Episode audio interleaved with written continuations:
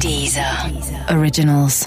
Écoutez les meilleurs podcasts sur Deezer et découvrez nos créations originales comme Speakeasy de Mehdi Maizi, Sérieusement avec Pablo Mira ou encore 100 VDB par minute, le nouveau podcast de Thomas VDB. Hit Story, la presque vraie histoire des tubes avec Eric et Quentin. Presque, mais vrai, hein. Je suis désolé, Corinne, mais j'ai beau le tourner dans tous les sens, il ne me paraît pas plus beau ni plus joli. Vous pouvez lâcher mon chat, professeur Ah, attention, les auditeurs sont là. Ça va, les lapins Fait pas chaud en ce moment, hein Vous voyez ce que ça fait de ne pas s'occuper du réchauffement climatique Ah, Professeur, je pense qu'ils se foutent de vos éditos écolos, hein. Ils sont là pour écouter une histoire sur la musique. Oui, et ben un jour je leur raconterai l'histoire de la planète qui explose à cause de la pollution, on verra ce qu'ils en disent. Bref, aujourd'hui, je vais vous raconter l'histoire d'un tube incroyable.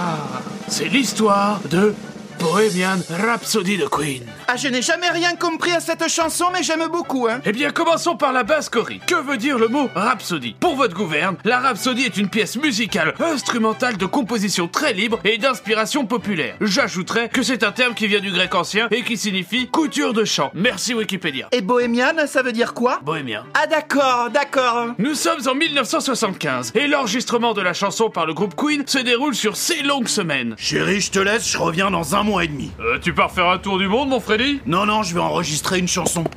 Rien que pour la partie opéra, il a fallu plus de 70 heures d'enregistrement.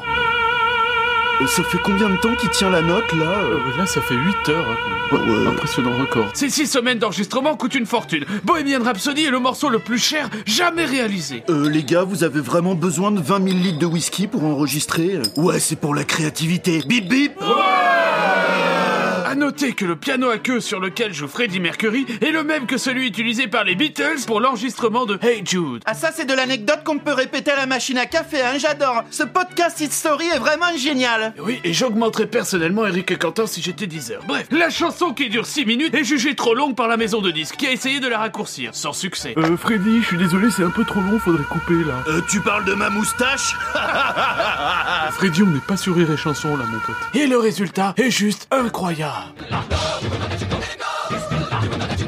Beaucoup ont essayé de comprendre le sens de ces paroles. Certains y voient des références à l'étranger de Camus, d'autres au Faust de Goethe. Pour Jim Hutton, dernier compagnon de Freddie Mercury, les paroles de cette chanson auraient un sens caché. Freddie Mercury annoncerait son coming out. Ah, moi, je pense que dans sa chanson, il parle des reptiliens francs-maçons qui gouvernent le monde. Vous êtes complotiste, Corinne Ah oui, et vegan free aussi. Bref, le succès est planétaire. Bohemian Rhapsody est considéré comme un classique du rock et a marqué à jamais une génération. Voilà les lapinous, c'est tout pour aujourd'hui. Je vous laisse, je dois faire un vase en poterie pour l'anniversaire de ma maman. Ah, votre mère est toujours vivante, professeur Non, empaillé, mais je fête chaque année son anniversaire. Allez, des bisous et n'oubliez pas, faites pas les crevards, partagez ce podcast. Bisous Deezer.